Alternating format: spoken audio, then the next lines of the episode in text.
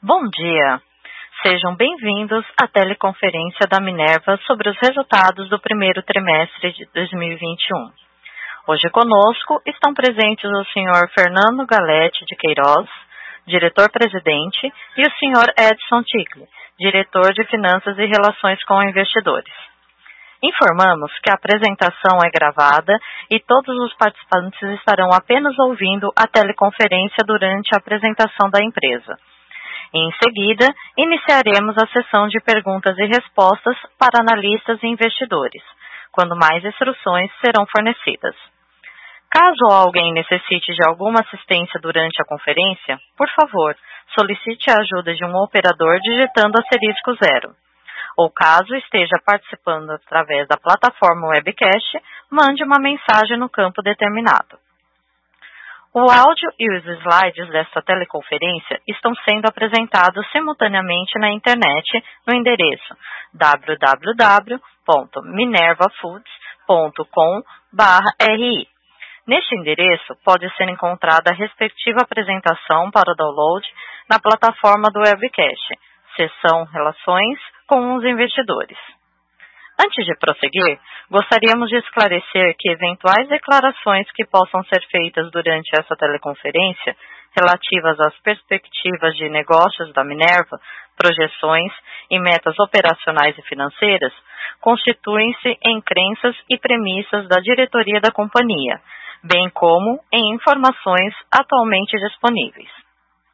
Elas envolvem riscos, incertezas e premissas pois se referem a eventos futuros e, portanto, depende de circunstâncias que podem ou não ocorrer.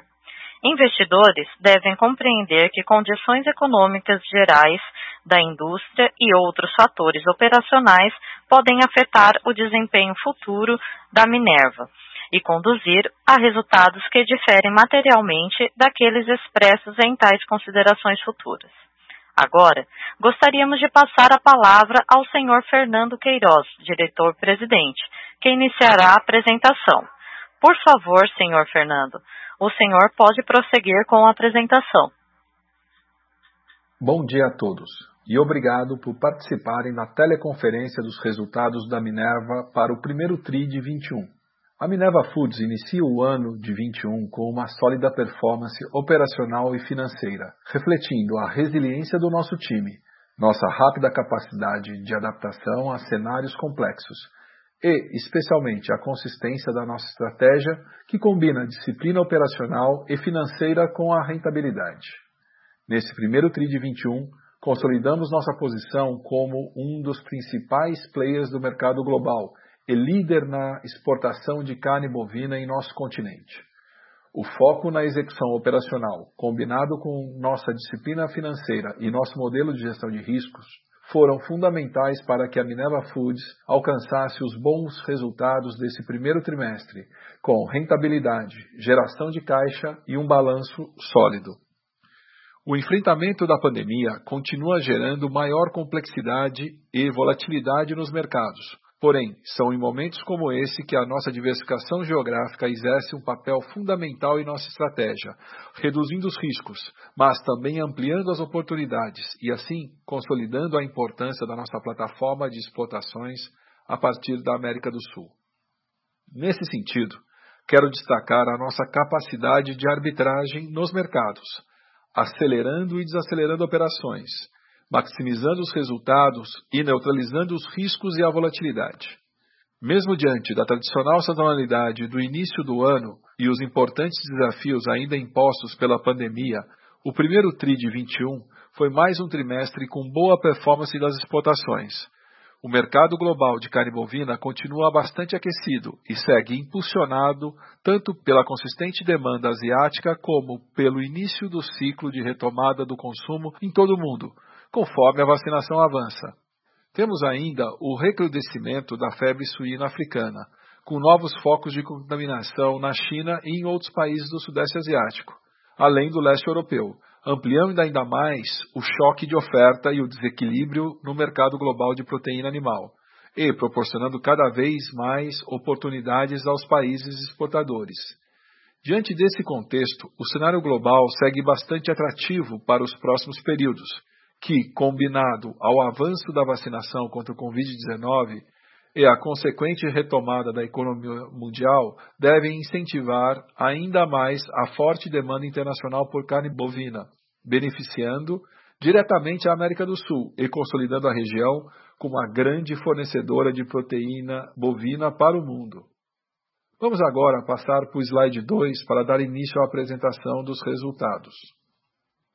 Vamos iniciar pelo lucro líquido, que alcançou cerca de 260 milhões no trimestre, totalizando 685 milhões de reais no acumulado dos últimos 12 meses.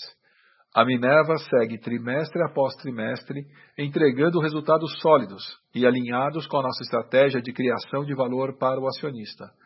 O fluxo de caixa livre, uma das nossas prioridades, foi positivo pelo 13º trimestre consecutivo, totalizando 309 milhões de reais no primeiro TRI de 21 e acumulando 1,3 bilhões de reais nos últimos 12 meses, reforçando a excelência operacional e a disciplina financeira da Minerva Foods.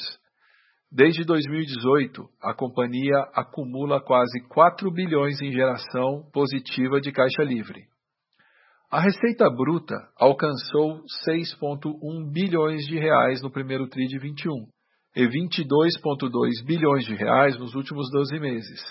Nesse contexto, quero destacar a performance das nossas exportações, que responderam por aproximadamente 68% da receita bruta, tanto no trimestre quanto no acumulado dos 12 meses, um reflexo natural da forte demanda no mercado internacional e da grande vocação da Minerva Foods nas exportações de carne bovina.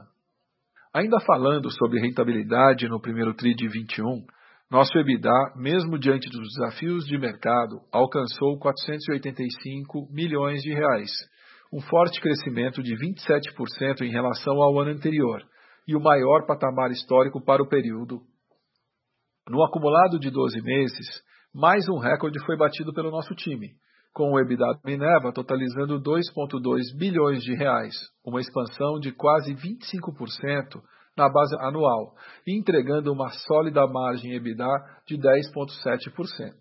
Assim como nos períodos anteriores e ratificando a disciplina da Minerva Foods em sua gestão financeira, outro grande destaque do trimestre foi a solidez do nosso balanço. Encerramos o primeiro TRI de 21 com a alavancagem medida pelo indicador dívida líquida EBITDA em 2,4 vezes, uma redução de 0,5 vezes na comparação com o primeiro trimestre do ano anterior.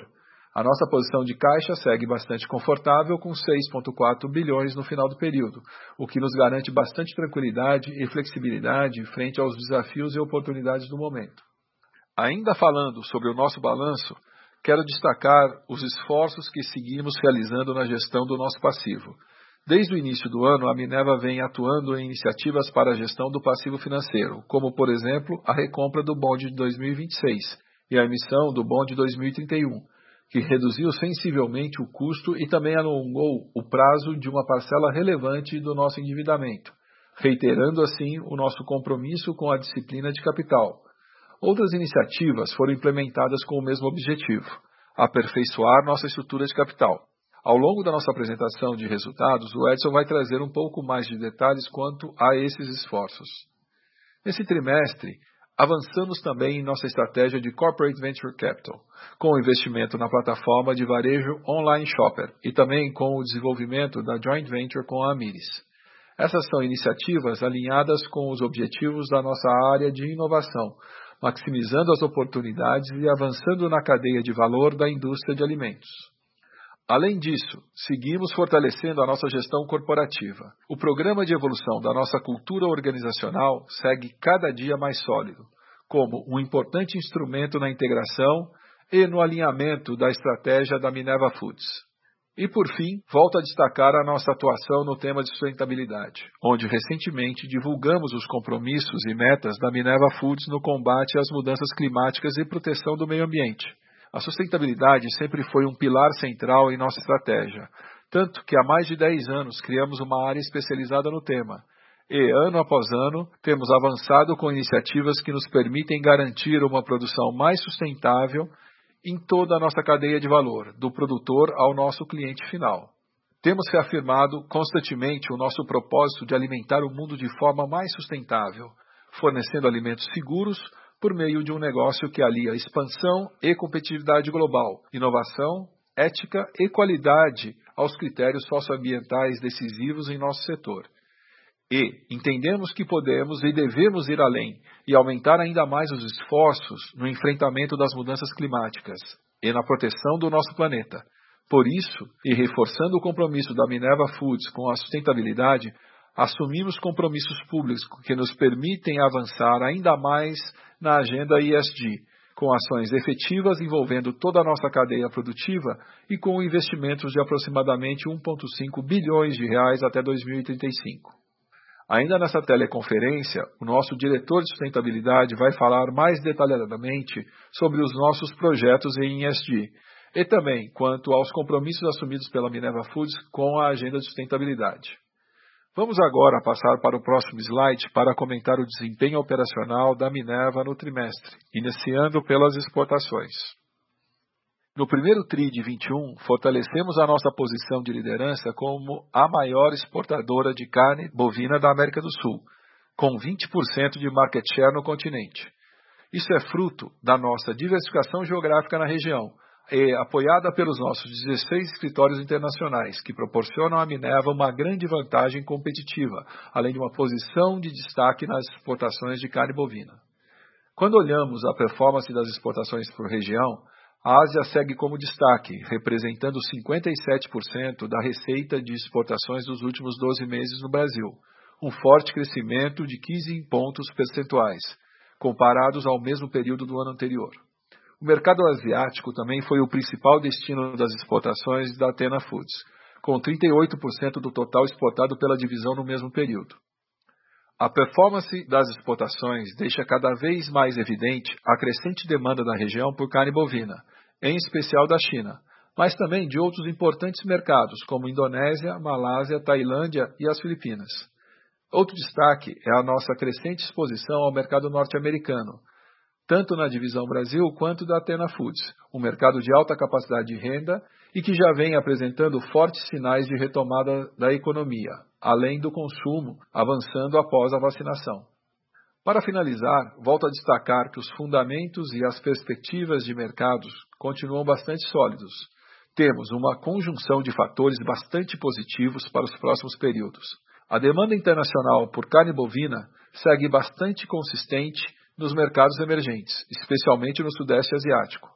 Somamos a isso o avanço da vacinação e a retomada da economia global, que ganha força com a reabertura dos mercados e imprime um movimento de forte recuperação de consumo, em especial no food service, um segmento que foi fortemente impactado desde o início da pandemia. Além disso, os problemas na produção de carne bovina da Austrália seguem desequilibrando a oferta mundial, incentivando a abertura de mercados, o que beneficia especialmente os exportadores da América do Sul. E claro, como eu falei anteriormente, não podemos deixar de ressaltar o persistente impacto da febre suína africana no mercado global de proteínas animal, impulsionando a demanda por carne bovina e impactando o volume e os preços da exportação. Desse modo, se amplia cada vez mais o leque de oportunidades para os players e exportadores do nosso continente. Diante desse horizonte promissor, a estratégia da Minerva Foods é seguir maximizando nossas vantagens competitivas, investindo em inovação, oportunidades de nicho, em gestão de riscos e inteligência de mercado para alcançarmos soluções comerciais e logísticas cada vez mais eficientes e rentáveis, sempre valorizando o nosso time e respeitando o nosso compromisso com a ética e com a sustentabilidade. Agora passo a palavra para o Tassiano, que falará um pouco mais sobre a agenda de sustentabilidade da Minerva. Tassiano. Bom dia a todos e obrigado, Fernando, pela introdução. O reconhecimento que a sustentabilidade de nossos negócios depende da manutenção dos ecossistemas que sustentam a produção agrícola está no centro dos compromissos da Minerva Foods com a sustentabilidade. Anunciamos recentemente a nossa estratégia contra os efeitos da mudança do clima e monitoramento da cadeia de suprimentos, nos comprometendo a metas arrojadas e pioneiras, focadas em ações e lastreadas por resultados públicos de quem lidera a pauta de sustentabilidade na produção de carne bovina na América do Sul. O compromisso Minerva Foods com a sustentabilidade é pautado pela contribuição para um planeta saudável e comunidades prósperas, apoiando os produtores sul-americanos na implementação de práticas que sequestram e estocam carbono, protegem a biodiversidade e aumentam a resiliência. Esperamos investir 1,5 bilhões de reais em abordagens diversificadas para alcançar a meta de emissões líquidas zero até 2035 nos escopos 1, 2 e 3. E nós vamos trabalhar em três grandes eixos: a eficiência ambiental das operações, o combate ao desmatamento ilegal por meio do monitoramento geoespacial da cadeia e, por fim, o nosso programa de baixa emissão de carbono. Na eficiência ambiental das operações, vamos reduzir em 30% a intensidade das emissões do gás de efeito estufa nos escopos 1 e 2 até 2030. E vamos manter nossa matriz energética carbono neutro. Isso quer dizer, emissão líquida zero no escopo 2, meta que atingimos no último ano em 2020. No monitoramento geoespacial da cadeia de fornecimento, a nossa meta é o desmatamento ilegal zero em todos os países de operação da América do Sul até 2030, incluindo os fornecedores indiretos, e dessa maneira reduzindo a pegada de carbono da Minerva Foods no escopo 3. Vamos atingir 100% de monitoramento geográfico das fazendas fornecedoras diretas no Paraguai até dezembro desse ano, na Colômbia em 2023, no Uruguai em 2025 e expansão para os demais países da América do Sul até 2030. Vamos também aplicar o programa de monitoramento de fazendas fornecedoras indiretas em todos os países de operação na América do Sul até 2030, incluindo a integração da ferramenta VisiPec no sistema de monitoramento geográfico na Amazônia até dezembro desse ano e a disponibilização do aplicativo de verificação de fazendas fornecedoras indiretas no Brasil em parceria com a Nice Planet Geotecnologia até dezembro de 2021. Isso é, levar para a mão do produtor a mesma tecnologia que garante a Minerva Foods os melhores resultados no monitoramento atestado publicamente pelo Ministério Público Federal. Vale a pena conferir, é público. A nossa atuação está baseada em resultado e comprometimento. E por fim, o terceiro eixo é o programa de baixa emissão de carbono na cadeia produtiva, que vamos explorar agora no slide 5. A cadeia de valor da produção da carne bovina é uma das mais relevantes atividades socioeconômicas na América do Sul, representando um importante mecanismo de desenvolvimento local para as comunidades.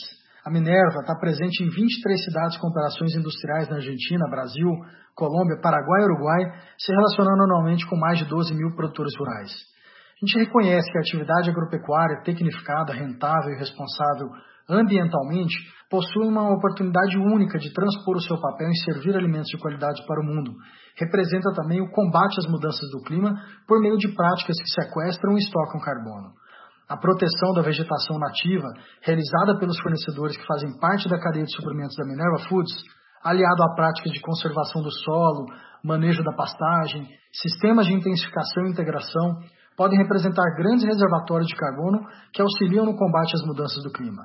Na Amazônia brasileira, por exemplo, os fornecedores da Minerva Foods preservam mais de um milhão de hectares de floresta tropical dentro de suas propriedades privadas, isso segundo os dados de cobertura florestal do Instituto Nacional de Pesquisas Espaciais. O programa Minerva Foods de baixa emissão de carbono conta com a parceria de instituições de pesquisa que são referências na pecuária sul-americana para medição de carbono dos fornecedores em todos os países de operação, trabalhando com dados primários no modelo MRV, que é o Measuring, Reporting and Verification, definido pela Convenção Quadro das Nações Unidas sobre a Mudança do Clima. Nossa meta é ter 50% dos fornecedores de carne bovina registrados no programa Minerva Foods para baixa emissão de carbono até 2030 e esperamos resultados preliminares já este ano. Para finalizar, no slide 6, trazemos os destaques do nosso décimo relatório de sustentabilidade 2020, o primeiro publicado do setor, compartilhando informações atualizadas sobre os acontecimentos em ESG de maneira holística e transparente.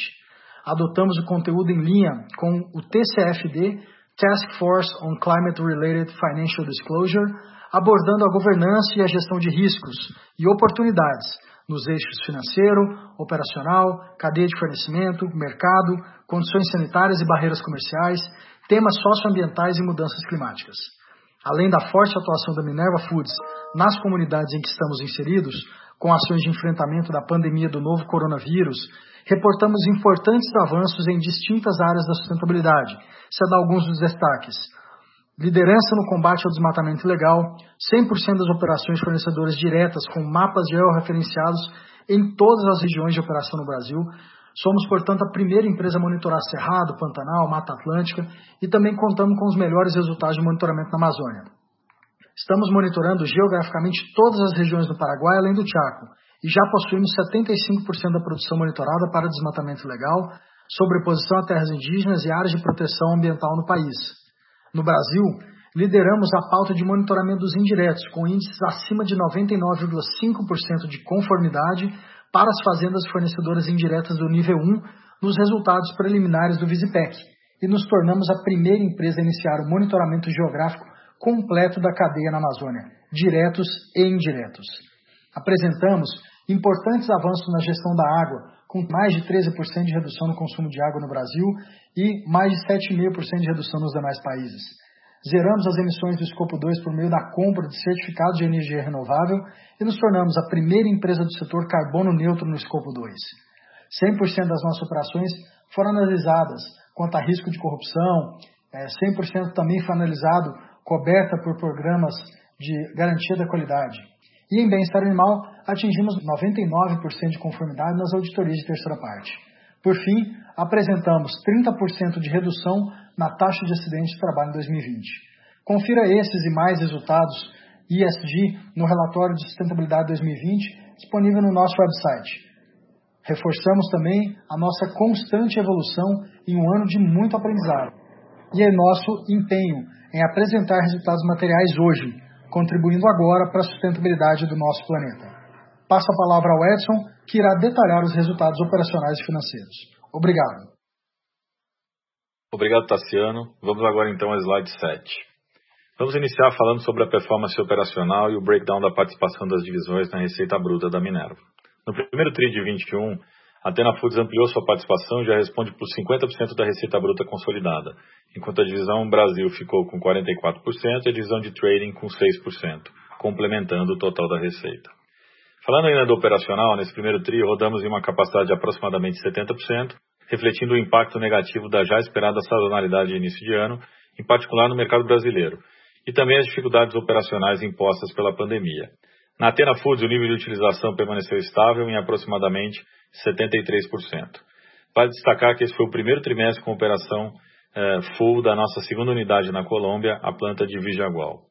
Na divisão Brasil, o patamar de utilização ficou em 63%, como já sinalizamos anteriormente, a utilização consolidada segue em patamar inferior ao nosso nível histórico de 80% e que deve ser retomado ao longo dos próximos períodos com o avanço do processo de vacinação e o fim da pandemia. Do lado direito do slide, destacamos nossas exportações consolidadas por região, tanto para o primeiro TRI de 21 quanto para, para o acumulado nos últimos 12 meses. Como o Fernando já mencionou, a Ásia segue com grande protagonismo, representando 44% das exportações eh, do trimestre.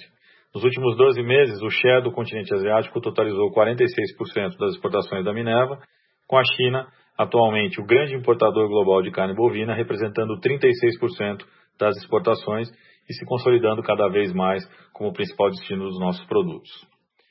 Mudando agora para o slide 8, vamos começar com a receita líquida, que atingiu 5,8 bi no primeiro TRI de 2021, forte expansão de mais de 39% na comparação anual e montante recorde para a companhia, mesmo considerando o impacto sazonal eh, do início de ano. Na composição da receita, como eu citei anteriormente, destacamos o bom momento das exportações, que alcançou um share de 68% da receita total. Falando de rentabilidade, o EBITDA da Minerva no primeiro TRI alcançou 485 milhões de reais, com uma margem EBITDA de 8,4%. Vale destacar aqui a forte expansão de 27% ano contra ano do nosso EBITDA nominal, mesmo diante de um cenário bastante desafiador e de forte alta no preço do gado no Brasil. Nos últimos 12 meses, o nosso EBITDA totalizou cerca de 2,2 bilhões de reais, patamar recorde para a Minerva com uma margem EBITDA de 10,7%, quase 50 base points superior na comparação da base anual. Fica bastante claro nesse slide a dinâmica operacional da nossa companhia, que é um business de spread, ou seja, a nossa rentabilidade está na capacidade de repassar preços, especialmente quando a gente tem um cenário de pressão de custos. A despeito das recentes movimentos no, de alta no preço do gado, que corresponde a 80 a 85% do nosso custo total, a companhia tem sido bastante eficiente em repassar esses aumentos eh, para os clientes, especialmente no mercado de exportação, que é o grande foco da Minerva Foods. Por conta disso, temos conseguido entregar um nível de rentabilidade consistente ao longo dos últimos trimestres, mesmo com o movimento de alta no preço do animal. E eu quero destacar também a nossa diversificação geográfica, especialmente quando a gente fala de Atena Foods, que a despeito da situação mais complicada no Brasil em termos de supply de gado, a Atena Foods ela tem uma situação muito mais tranquila em países como Paraguai e Colômbia, onde a rentabilidade melhorou nesse primeiro TRI. Houve um crescimento de exportação bastante expressivo também nesses países e isso acabou contribuindo bastante para o crescimento da receita como um todo da companhia, mas principalmente para o crescimento da receita da Atena Foods, que foi, eu diria, espetacular nesse primeiro trimestre. Obviamente, a desvalorização cambial ela ajuda é, na consolidação da receita da Atena Foods, é, mas a gente teve realmente um desempenho é, extremamente positivo nas outras geografias que não o Brasil, e por isso que a Atena Foods ela correspondeu por 50% da nossa receita nesse trimestre. Mudando agora para o slide 9, falando de alavancagem financeira, o nosso índice de alavancagem medido pelo indicador dívida líquida EBITDA dos últimos 12 meses manteve-se estável em 2,4 vezes, em linha com o quarto TRI de 2020, mas quase meio vez EBITDA inferior quando comparado ao primeiro TRI de 2020. O atual nível de alavancagem da Minerva reflete o nosso compromisso na busca e manutenção de uma estrutura de capital mais eficiente, menos onerosa, com menor perfil de risco, totalmente alinhada com a nossa estratégia financeira. Nesse slide eu também quero ressaltar que a gente ainda tem cerca de 314 milhões de reais em warrants em aberto, que devem ser exercidos até o final eh, desse ano e vão reforçar o caixa da companhia. Ou seja, assim que o exercício ocorrer, esses recursos entram para o caixa e se a gente ajustar esse caixa com o efeito desses recursos, a nossa alavancagem líquida é, acaba sendo ainda menor, caindo para 2,2 vezes. Para ressaltar, se a gente medir a alavancagem líquida em dólar, ela estaria hoje em 2,3 vezes. Vamos passar agora para o próximo slide, onde a gente vai falar de resultado líquido e de fluxo caixa operacional. É, o primeiro trimestre foi mais um trimestre de resultados positivos. O lucro líquido alcançou aproximadamente 260 milhões de reais e nos últimos 12 meses ele atingiu 685 milhões de reais. É, o resultado é reflexo da estratégia comercial e financeira ao longo dos últimos anos, foco total na geração de caixa livre, gestão de riscos e principalmente redução de endividamento. Pilares que têm sido prioritários para a companhia e têm contribuído de maneira relevante é, para os resultados que a gente tem alcançado trimestre a trimestre. Passando agora pela geração de caixa operacional, o fluxo de caixa operacional no trimestre foi positivo em quase 1,1 bilhão de reais, com os ajustes de lucro líquido devolvendo 914 milhões em caixa e a variação do capital de giro consumindo 124 milhões de caixa, que foi impactado basicamente pelo expressivo crescimento de top line no trimestre. No acumulado dos últimos 12 meses, o fluxo de caixa das atividades operacionais totalizou 2,6 bilhões de reais. Vamos agora para o slide 11 para falar de fluxo de caixa livre. No primeiro TRI, o fluxo de caixa livre seguiu positivo pelo 13º trimestre consecutivo, alcançando 309 milhões de reais. Já são quase quatro anos em sequência com uma geração de caixa positiva. Excluindo o efeito do hedge cambial, a geração de caixa livre continua positiva em aproximadamente 80 milhões de reais no trimestre. Fazendo o build-up do free cash flow no TRI, a gente parte de um EBITDA antes dos itens não recorrentes de 475 milhões de reais. O CAPEX foi aproximadamente 73 milhões de reais. Vale lembrar que dentro desses 73 tem um investimento de 29 milhões de reais que a gente fez na plataforma de varejo online Shopper, através do nosso fundo de Venture Capital. Depois, a gente olha aqui no fluxo a conta de capital de giro, que foi negativa em 124 milhões, e o resultado financeiro base caixa, que foi de 208 milhões negativos. Excluindo os efeitos não recorrentes de aproximadamente 10 milhões de reais devido aos gastos sociais que tivemos em ações contra a pandemia, chegamos a um fluxo de caixa livre recorrente positivo de 80 milhões de reais no primeiro TRI, que somados ao resultado caixa positivo do, da política de hedge cambial de 229 milhões de reais, alcançamos um fluxo de caixa livre no trimestre de 309 milhões de reais. Falando agora dos últimos 12 meses, é, o fluxo de caixa livre totalizou 1,3 bilhão de reais. É, a gente parte de um EBITDA de 2,2 bi. O CAPEX, nos últimos 12 meses, 332 milhões, foi impactado também pela aquisição da planta de Vijagual na Colômbia e pelas iniciativas de Corporate Venture Capital. A variação do capital de giro foi negativa em 61 milhões de reais nos últimos 12 meses e o resultado financeiro base caixa foi negativo em 540 milhões de reais. Temos 43 milhões de reais de itens não recorrentes relativos à pandemia e dessa forma a gente chega a um fluxo de caixa livre eh, de 1,3 bilhões de reais no acumulado dos últimos 12 meses, refletindo uma excelente performance operacional e financeira eh, da Minerva Foods no período. Vamos agora para o slide 12 para entender o bridge da nossa dívida líquida. Então, ao final do trimestre anterior, a nossa dívida líquida totalizava aproximadamente 5,1 bilhões de reais no primeiro TRI de 2021, a gente distribuiu 22 milhões de reais na forma de JCP eh, para os nossos acionistas, juros sobre capital próprio. Tivemos o fluxo de caixa livre do trimestre ajustado pelo impacto dos itens não recorrentes de 70 milhões de reais positivo. Além disso, a gente teve um impacto positivo dos instrumentos de hedge em conceito caixa de 229 milhões de reais. Tivemos também um impacto de 225 milhões de reais positivo com efeito não caixa também dos instrumentos de hedge, e aí temos um efeito não caixa de 705 milhões de reais, é, o impacto da variação cambial é, na parcela da nossa dívida que está atrelada à moeda estrangeira. Então, somando todas essas contas e montando o bridge, a Minerva encerrou o trimestre com uma dívida líquida pouco abaixo de 5,4 bilhões, patamar praticamente estável na comparação anual, mesmo considerando uma depreciação cambial de aproximadamente 43 centavos ou mais de 8% ao longo dos últimos 12 meses. Essa posição ela ratifica o nosso compromisso em continuar diminuindo o nível de endividamento e principalmente melhorar gradativamente a estrutura de capital da Minerva. É, eu quero é, ressaltar que a nossa atual política de hedge continua impondo que tenhamos no mínimo 50% de proteção para exposição cambial passiva de longo prazo, é, isso pode ser verificado é, nas notas explicativas das nossas demonstrações financeiras. Assim como o nosso balanço, a nossa posição cambial também fica bastante protegida, nos deixando ainda mais confortáveis para continuar focando na execução da performance operacional e financeira e continuar é, buscando um caminho de geração de valor para o nosso acionista.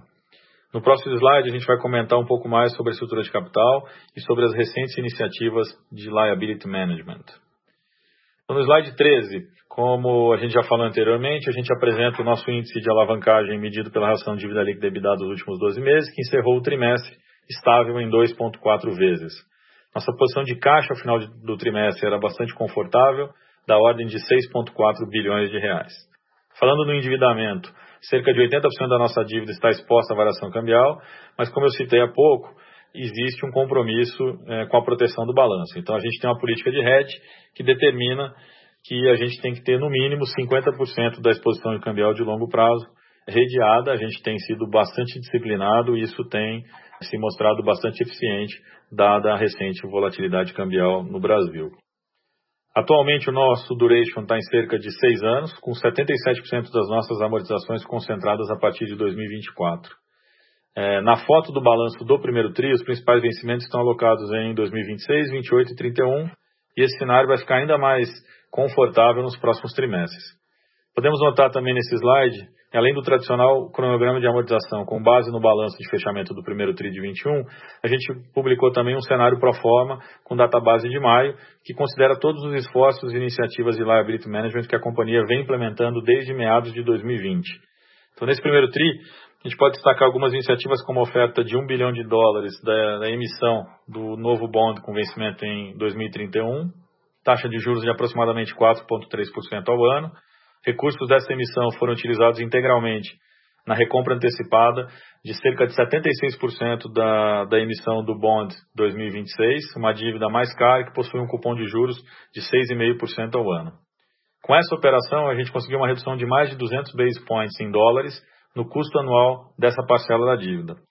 Vale ressaltar que os 24% restantes que estavam em aberto no mercado eh, ao final do trimestre foram resgatados eh, no dia 30 de abril através do exercício da opção Make Whole.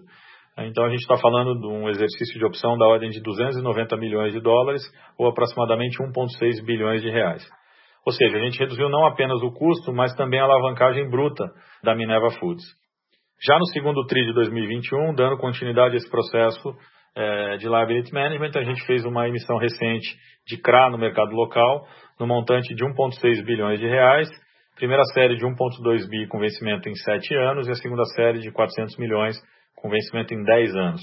As duas séries foram swapadas, elas foram emitidas em IPCA mais cupom, mas foram swapadas para CDI, então o custo final do instrumento será equivalente a 128% do CDI para ambas as séries. Os recursos dessa operação também serão utilizados para reforçar a nossa estrutura de capital, com foco na redução de dívidas em moeda estrangeira que apresentam custo mais elevado. E assim a gente espera uma redução adicional no custo de endividamento dessa parcela de aproximadamente 250 base points por ano. E, e para fechar o assunto, a gente também fez algumas recompras no, no mercado aberto. Recompramos 41 milhões de dólares do bond 2028, algo como 235 milhões de reais, que foram cancelados eh, agora no mês de maio.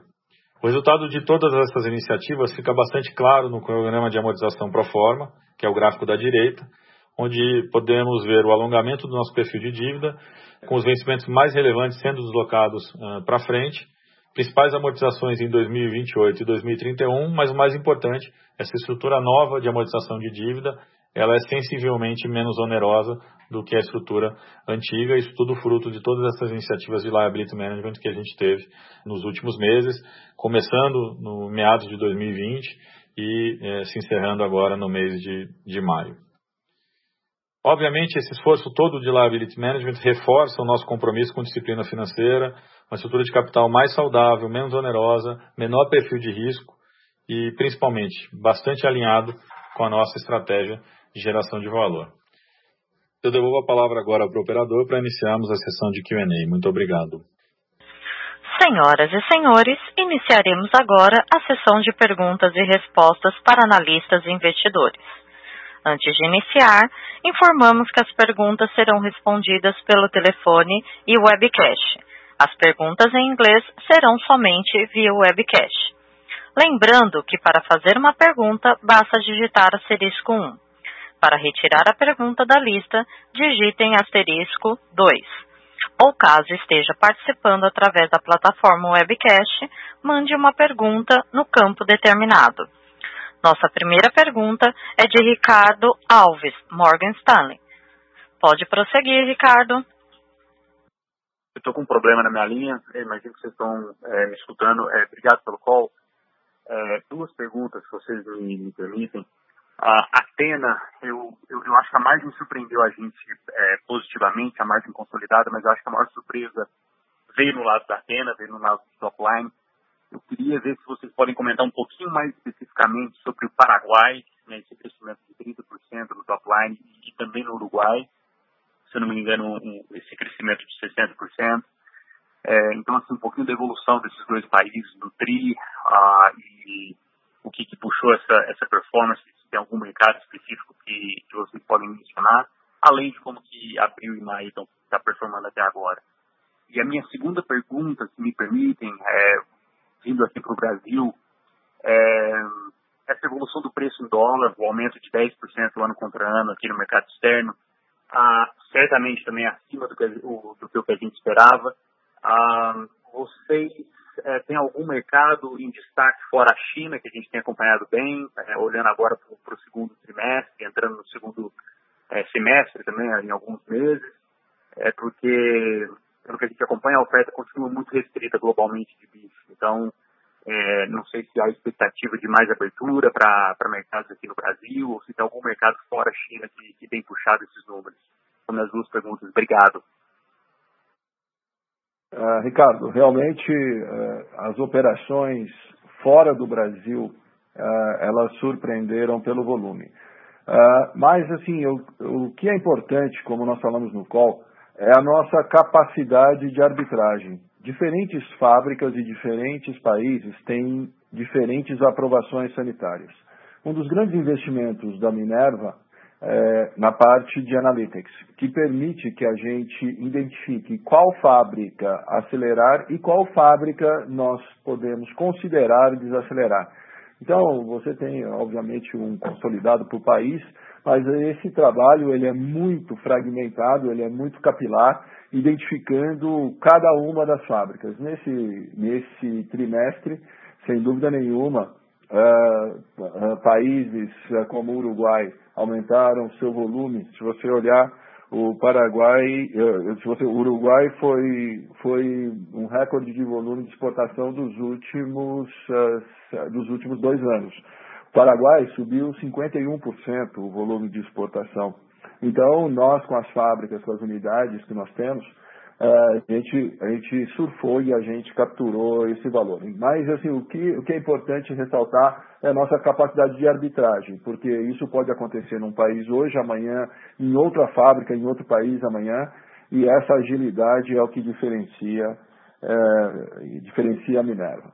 Em relação à segunda pergunta, de abertura de mercados, cada vez mais a América do Sul se consolida. Além do que nós colocamos uh, no, dentro do, dos destinos que nós principais que nós temos, tá, devido à pandemia, devido aos casos de Covid, especialmente na Índia, outros mercados, uh, além de China, como Oriente Médio, passam a ter um destaque, passaram a ter um destaque bastante grande nesses últimos uh, tempos. Então, sim, tem aberturas de mercados, existe uma um, um, ganho da América do Sul de mais share dentro do comércio internacional uh, e, obviamente, o Minerva com essa diversificação que é única, com essas plantas que são únicas, a gente consegue capturar esse valor e dar principalmente mais previsibilidade e menos volatilidade nas margens que nós geramos. Muito obrigado. Nossa próxima pergunta, Tiago Duarte, da BTG Pactual. Pode prosseguir. Olá, bom dia a todos, bom dia Fernando, bom dia Edson. É, eu queria voltar nesse, nesse tema do, do top line é, da Atena. É, na verdade, a intenção aqui é tentar entender a, a, recorrência desse, desses volumes, especialmente na Atena, ou se a gente deveria pensar como você sugere, quando você fala da arbitragem, né, Fernando? A gente devia pensar que é, de olhar um volume mais é, consolidado da companhia. Né? É, e, e, particularmente eu queria entender, é, é, eu queria fazer uma reconciliação do, da utilização de capacidade na Atena, né? Quando a gente a gente olha esse crescimento dos volumes, né, de abate de quase quase 40%, é, ele, ele não parece conversar com essa utilização de capacidade da Atena, que pelo número que vocês comentam, ele até cai um pouco ano contra ano. Eu entendo que teve a incorporação da, da nova planta na Colômbia, teve o ramp-up da planta, é, da, da, segunda planta, se eu não estou enganado, na Argentina, mas ainda assim eu não consigo fazer essa conciliação. Então, se vocês puderem é, tratar desses dois pontos, né, tanto da sustentabilidade desses volumes como do, do que, que seria a utilização de capacidade efetiva, eu, eu, eu agradeceria. Muito obrigado. Fala, Tiago, tudo bem? É o Edinho. É o seguinte, eu vou responder a segunda pergunta. É, em relação à capacidade, a gente sempre faz a conta da utilização da capacidade líquida. Então, a gente sempre exclui as plantas que estão é, paradas. Se a gente fizer um ajuste é, do tamanho né, e colocar coisas comparáveis, o problema é que o primeiro TRI de 2021 não é comparável com o primeiro TRI de 2020, que você tem é, diferentes plantas abertas barra paradas em três países, é, Colômbia, é, Uruguai e Argentina. Colômbia até tem uma expansão é, com a aquisição de uma nova planta que faz com que a capacidade instalada é, se amplie. Mas se a gente fizer esse ajuste, a gente fez essa conta aqui para porque a gente realmente achou que isso poderia ser uma das perguntas do call, o 73 que você vê no primeiro TRI de 2020, ele seria comparável com o 72,5, um número de 67. Então, na verdade, você teve um, incremento de 67 para 72,5, é, primeiro TRI 21 contra primeiro TRI 20. E esse ajuste ele ocorre, é, de novo, porque a conta é feita é, por utilização de capacidade é, líquida. É, se a gente pegar o primeiro TRI 20, por exemplo, contra o primeiro TRI 21, tem uma diferença no Uruguai. A gente estava no. É, a gente passou dois meses do primeiro TRI 20 com o frigorífico de carrasco parado. E isso faz uma grande diferença na hora que a gente faz a conta da utilização de capacidade. Primeira parte da pergunta eu vou devolver para o Fernando. Tiago, eh, uma das tecnologias que nós desenvolvemos eh, dentro de arbitragem foi dentro, dentro do Brasil. Então, muitas vezes, eh, se nós analisarmos plantas individuais, você vai ver é, Tocantins sendo acelerado versus Goiás, Rondônia desacelerado versus Mato Grosso, e isso é uma constante nossa. Cada vez mais, uh, o que o Minerva faz é analisar isso em todas as suas operações da América do Sul. Então, nós tivemos recordes em algumas fábricas, como a fábrica de Belém, uh, no Paraguai, que foi all-time highs.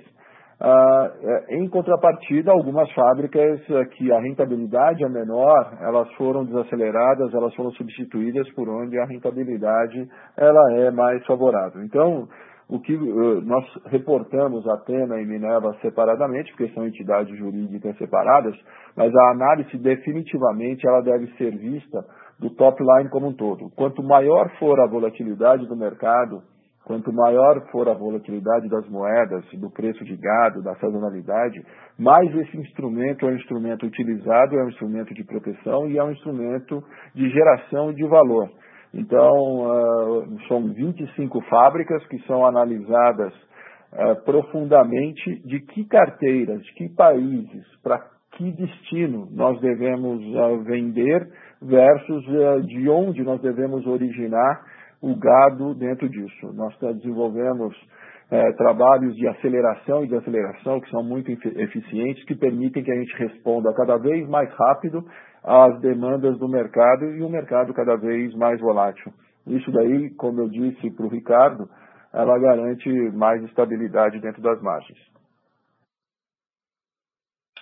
Tá, tá super claro, obrigado, obrigado pelas, pelos esclarecimentos. E se eu puder fazer uma, um, levantar um segundo assunto com relação à utilização de, de capital, né, e alocação de capital olhando para esse próximo ano, é, eu, eu, queria que vocês comentassem um pouco, né? A gente, pegando a, a ata da, das reuniões de conselho, a gente vê, por exemplo, né, a aprovação para encaminhamento na JV na China, é, é, vocês estão mudando, né, pelo que eu entendo, o domicílio da, da Atena, né, do Chile para a Espanha.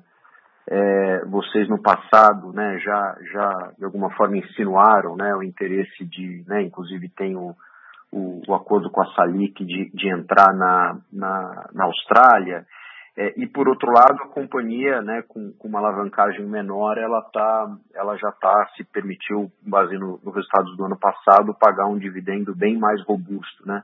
Queria que vocês comentassem um pouco, Fernando Edson, como é que a gente deveria pensar esse esse trade-off entre essas plataformas de crescimento, quais deve, a gente deveria esperar que se concretizem aí no curto prazo, vis-à-vis a intenção de continuar é, mantendo uma alavancagem abaixo do 2,5 para que vocês possam pagar um payout mais alto. É, se puder discutir, seria interessante também. Bom, vamos, vamos ponto a ponto que você levantou, Tiago. Primeiro, a mudança de domicílio fiscal da Atena é uma, é uma atitude simplesmente de eficiência tributária. É, a gente fez um estudo e viu que manter a sede de uma holding no Chile, comparado com manter a sede na Espanha, a Espanha nos, nos traz muito mais benefício, principalmente na parte tributária e distribuição de dividendos, etc., do que manter a sede da Atena no Chile. Então, em função disso, a gente resolveu mudar, é simplesmente uma mudança de domicílio com o intuito de melhorar o balanço é, tributário e fiscal para a companhia. Segunda coisa que você mencionou em relação à Austrália, a gente já falou isso abertamente, existe a intenção de constituir a JV com a Salic na Austrália, e o CAPEX dessa JV também a gente já divulgou fartamente, é algo na ordem de 20 milhões de dólares. Então, se você pegar o capex dos últimos 12 meses, ele está ao redor de 330, 340 milhões de reais. É, a gente acredita que este ano a gente vai ter um capex muito próximo do que foi nos últimos 12 meses, ou do que foi em 2020, mesmo incluindo esses 20 milhões de dólares é, de JV na Austrália. Se você lembrar, esse capex dos últimos 12 meses, ele tem 17 milhões de dólares de aquisição na Colômbia. Então é como se a gente trocasse a aquisição da Colômbia pelo investimento na JV na Austrália, de forma a manter a mesma ordem de grandeza do CAPEX de 2020 e que por acaso é, do, é o mesmo número dos últimos 12 meses. Terceiro ponto em relação a dividendos, a nossa política de dividendos continua, é, é, continua valendo. O Conselho aprovou isso em janeiro ou fevereiro do ano passado é, e a gente continua com essa política em prática, que diz o seguinte, sempre que no final do exercício do ano fechado é, a nossa alavancagem líquida estiver igual ou menor que duas vezes e meia, o dividendo mínimo passa a ser 50% é, do lucro líquido. Então, dado tudo isso, dadas as perspectivas, dados os resultados que estão sendo apresentados e que foram divulgados agora, dado que a gente está vendo no mercado nesse segundo TRI, que é muito parecido com o que a gente viu em março, que foi disparado o melhor mês do trimestre, tudo leva a crer que a gente vai conseguir manter níveis de alavancagem controlados e, portanto, vamos fazer jus a uma distribuição de dividendos em linha com a política, qual seja um mínimo de 50% do lucro líquido ao final desse exercício. Acrescentando um bocadinho, você perguntou sobre a JV da Mires, isso é parte da, da, do VC que nós uh, é, colocamos. Uh, e a outra coisa sobre a distribuição uh, da distribuição na China, ela é, é, parte da nossa estratégia de downstream, onde nós, é, com mais capilaridade, com mais conhecimento e tendo mais informação do mercado, a gente, sem dúvida nenhuma, eleva a, a rentabilidade. Agora, essa JV ela não implica nenhum ativo fixo, então é investimento somente em capital de giro, uh, que é normal de uma distribuição. Tá claro, obrigado pessoal. Nossa próxima pergunta é de Isabela Simonato, Bank of America. Pode prosseguir, Isabela. Obrigada, bom dia Fernando, bom dia Edson. É, obrigada pelo call. Eu tenho duas perguntas. A primeira delas é em Brasil, é, se vocês puderem detalhar um pouco mais sequencialmente dentro do trimestre como foram as margens, é, talvez dando um pouco mais de cor entre exportação e mercado doméstico e como está esse começo do segundo TRI. É, e se puder dar um, dar um update sobre a Argentina também, como está a dinâmica de preços é, internos e externos aí depois dos anúncios do governo. É, a gente viu uma dinâmica de processados para vocês bastante forte. Dar um pouco mais de cor sobre, sobre a Argentina seria super legal. Obrigada. Uh, bom, Isabel, falando de Brasil, é, como a gente é, já, vem, já vinha comentando e comentamos no release, janeiro e fevereiro foram meses muito mais fracos do que março, especialmente porque a exportação começou a ganhar atração a partir do mês de março. Então, até os dados do CSEX revelam isso. É, você teve volumes muito mais fracos em janeiro e fevereiro, recuperação em março e abriu um, um crescimento importante. É, óbvio que isso acaba impactando nas margens de uma companhia que é majoritariamente exportadora. Né? O Brasil, dois terços da nossa produção foi para exportação. O que é curioso é que em janeiro a gente teve um fenômeno bastante diferente dos outros anos. Os preços de mercado interno ainda estavam bastante é, elevados, estavam é, bastante próximos dos patamares do final do ano, o que normalmente não acontece. Sazonalmente, janeiro é normalmente um mês de ressaca em relação às festas de fim de ano, e esse ano foi diferente. Então, janeiro, o mercado interno, é, a gente conseguiu ter margens muito boas, muito melhores do que a gente esperava. Fevereiro foi um desastre, tanto exportação quanto mercado interno. Março, o mercado interno continuou ruim, mas as exportações é, é, melhoraram muito. Abril, a gente tem alguma recuperação de mercado interno, mas obviamente o grande destaque é a exportação. A exportação, tanto em volume quanto em preço em dólar, tem os dados aí de aumento de preço em dólar, mais a depreciação cambial, traz realmente um nível de rentabilidade muito melhor é, na ponta em março do que no início do trimestre é, em janeiro. Então, é, eu acho que esse é um pouco do panorama que aconteceu no primeiro TRI. A boa notícia é que abril está melhor do que março e a gente não vê mudança no horizonte de curto prazo para esse bom cenário, principalmente nas exportações. Segunda pergunta sobre a Argentina. É interessante comentar o seguinte: primeiro, teve muito ruído em relação à Argentina, mas na prática as medidas que foram tomadas lá, elas foram boas para as empresas profissionais, bem estabelecidas, que seguem todas as regras e que não tentam fazer bypass no governo. Então, é, no nosso caso, a gente se enquadra em todos esses quesitos que eu acabei de descrever e, portanto, as medidas que tornaram a atividade de exportação mais controlada, é, o governo com uma supervisão muito maior em relação principalmente a internação dos recursos, isso trouxe um ganho para nós no sentido de que tornou o clube de exportação ainda mais restrito. Você tem ainda menos empresas que estão, é, que check all the boxes para continuar é, exportando. Isso trouxe ganhos de preço, ganhos de volume para nós é, na exportação e, como eu já falei há muito tempo, é, majoritariamente os, os, os, volumes produzidos na Argentina eles vão é, para exportação. Em relação ao mercado interno, os aumentos de preço que você tem lá dentro, eles são frutos, obviamente, da inflação elevada. A gente tomou algumas decisões que eu reputo é, bastante, taticamente, bastante inteligentes, que foi mudar o mix dos produtos de forma a ter produtos que consigam entrar mais nas classes mais baixas, que tenham custos de produção menores, portanto, preços de venda menores, preservando até em algumas situações, até ampliando a margem que a gente tem nesses produtos baratos é, processados, que são, por exemplo, patês, hambúrgueres, salsichas, produtos que são é, muito mais baratos em termos de valor unitário, custo de produção muito mais barato, mas que não necessariamente implicam em margens de rentabilidade pior.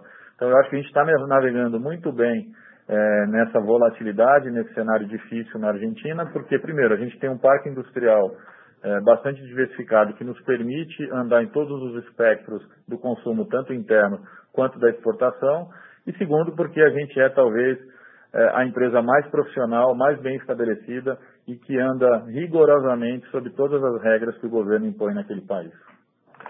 É, reforçando, Isabela, o que o Adinho falou, uh, você tem na Argentina uh, uma formalização uh, que, o, que o governo está pa patrocinando em todos os setores. Então, isso vem ser positivo para as empresas que já estão estabelecidas e que têm seus procedimentos.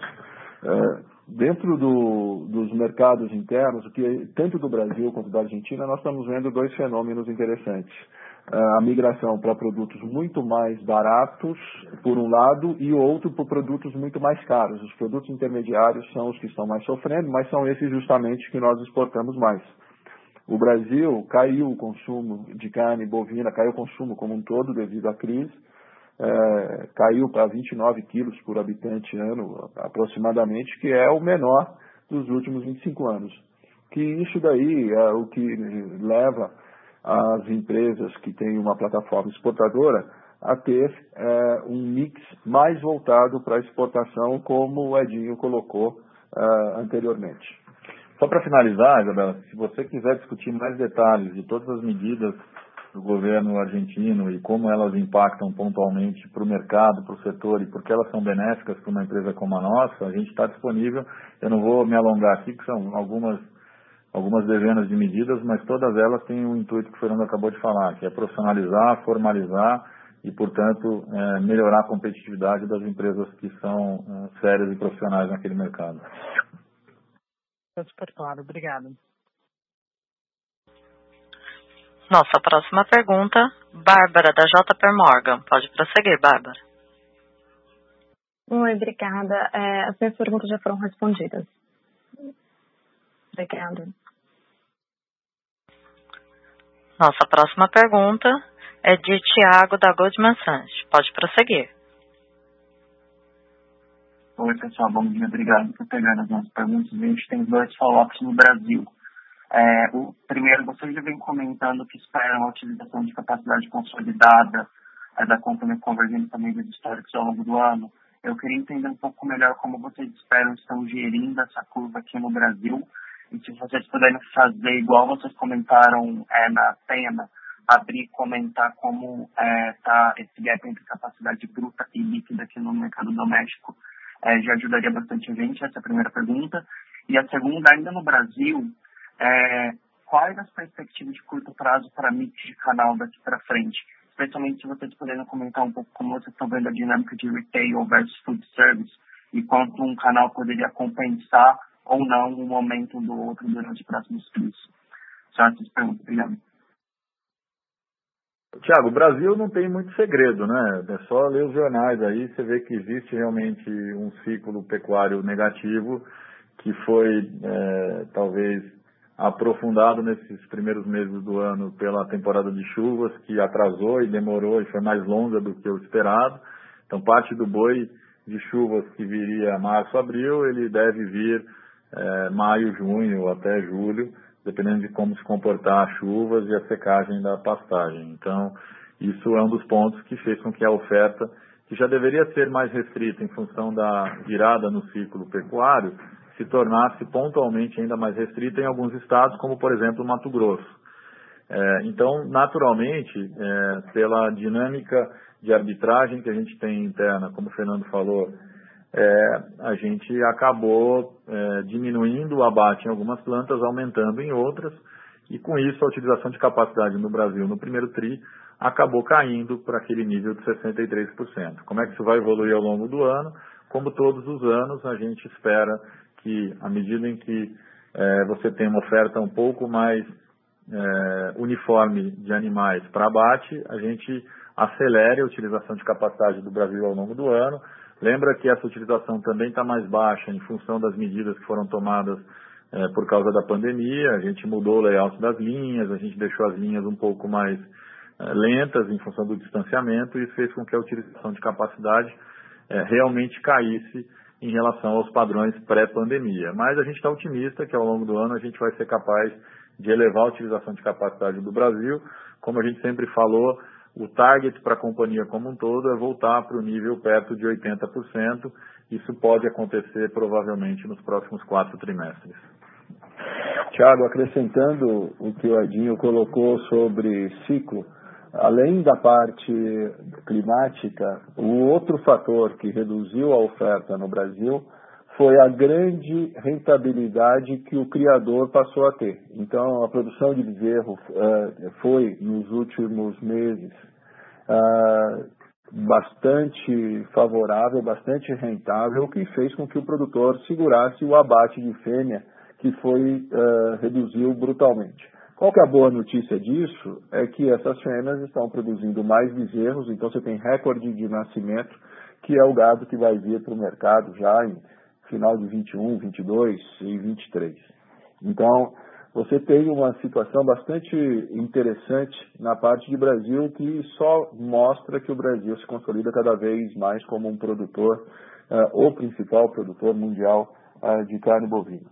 Em relação ao mercado interno, uh, nós devemos ver com a reabertura, da, com o avanço da, da vacinação e com a reabertura gradual, um aumento de, de demanda. Mas ele está acontecendo, como eu disse para a Isabela, em dois, uh, em do, nos dois extremos. São produtos muito especiais, uh, nichos especiais, produtos caros, e produtos muito competitivos, muito para baixo. Pegando, pegando no limite é o, é o Angus Cabanha Las Lilas que cresce e é, a, e é o hambúrguer que cresce. Então, são essas duas uh, vertentes aí, ilustrando de uma forma simples, uh, que a gente vê o mercado interno.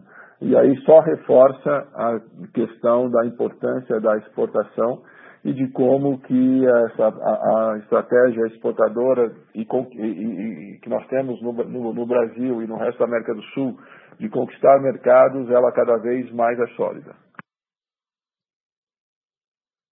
Bom, a gente tem algumas perguntas que vieram no webcast. Ah, desculpa.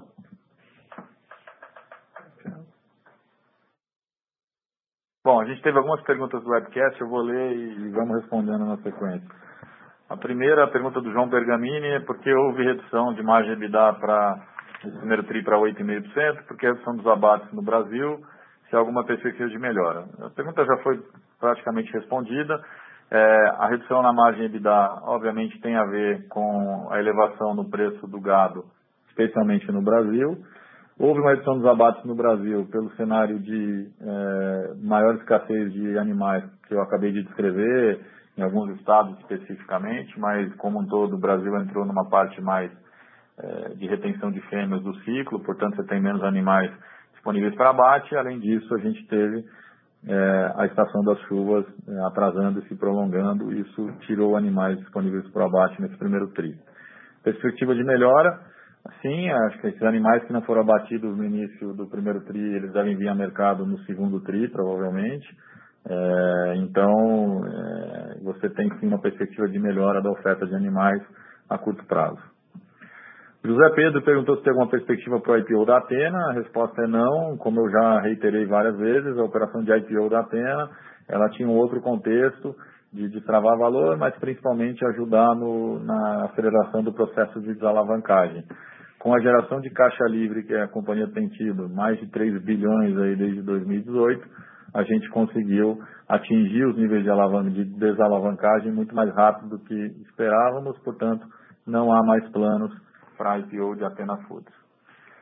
Terceira pergunta do José Pedro, e a questão da Argentina com restrição de exportações? Como eu já falei, não, não há uma restrição de exportações, o que há é um, é uma, um, é uma, é um endurecimento das regras para os exportadores. Então, para você ser exportador de carne bovina na Argentina, você vai ter que seguir algumas regras mais duras do que antes. E você vai ter que seguir também as regras de internação dos recursos, você vai ter que ser dono da própria planta naquele país é, para fazer o abate e depois a exportação. Enfim, tem uma série de regras é, mais duras que foram colocadas, como eu falei, beneficiam empresas como a nossa, que operam profissionais e totalmente dentro é, dessas regras que foram estabelecidas. Então, o clube de exportadores ficou ainda mais restrito, o que abre uma oportunidade ainda maior para nós, não só de elevação de volumes, mas também de elevação de preços.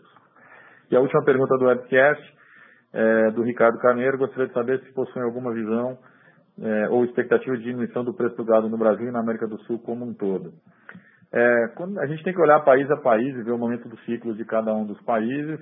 É, é, em geral, é, a gente tem alguns países que estão num ciclo bastante positivo é, e você tem talvez dois países que estão num ciclo um pouco mais negativo.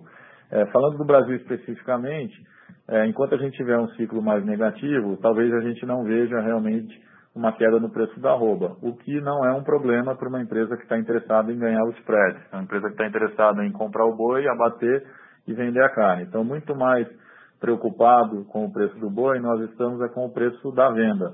E quando a gente olha o cenário de, de desbalanço de oferta e demanda né, de carne bovina em nível mundial, a gente vê um espaço muito grande para continuar fazendo repasses de preços, aumentos de preços na exportação. Com isso, a gente consegue não só garantir a nossa margem, mas também ter uma perspectiva importante de melhora das margens ao longo desse ano. Eram essas as perguntas.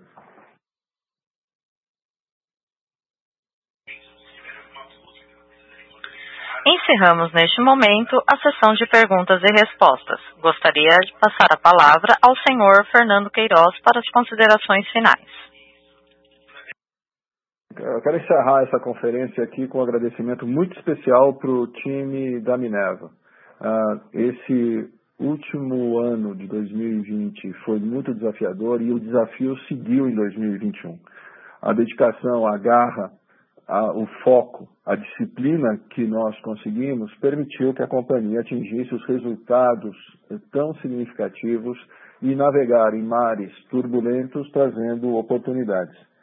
Agora, o ano de 21 também traz para a gente uma, uma esperança muito grande, porque nós estamos vendo aí em diversas partes do mundo o avanço da vacinação, vai acontecer na América do, do Sul, está avançando, as, as, atividades econômicas já vão retomando, então a gente vê uma boa perspectiva global é, para esse ano, que começa a retomada nesse, nesse ano.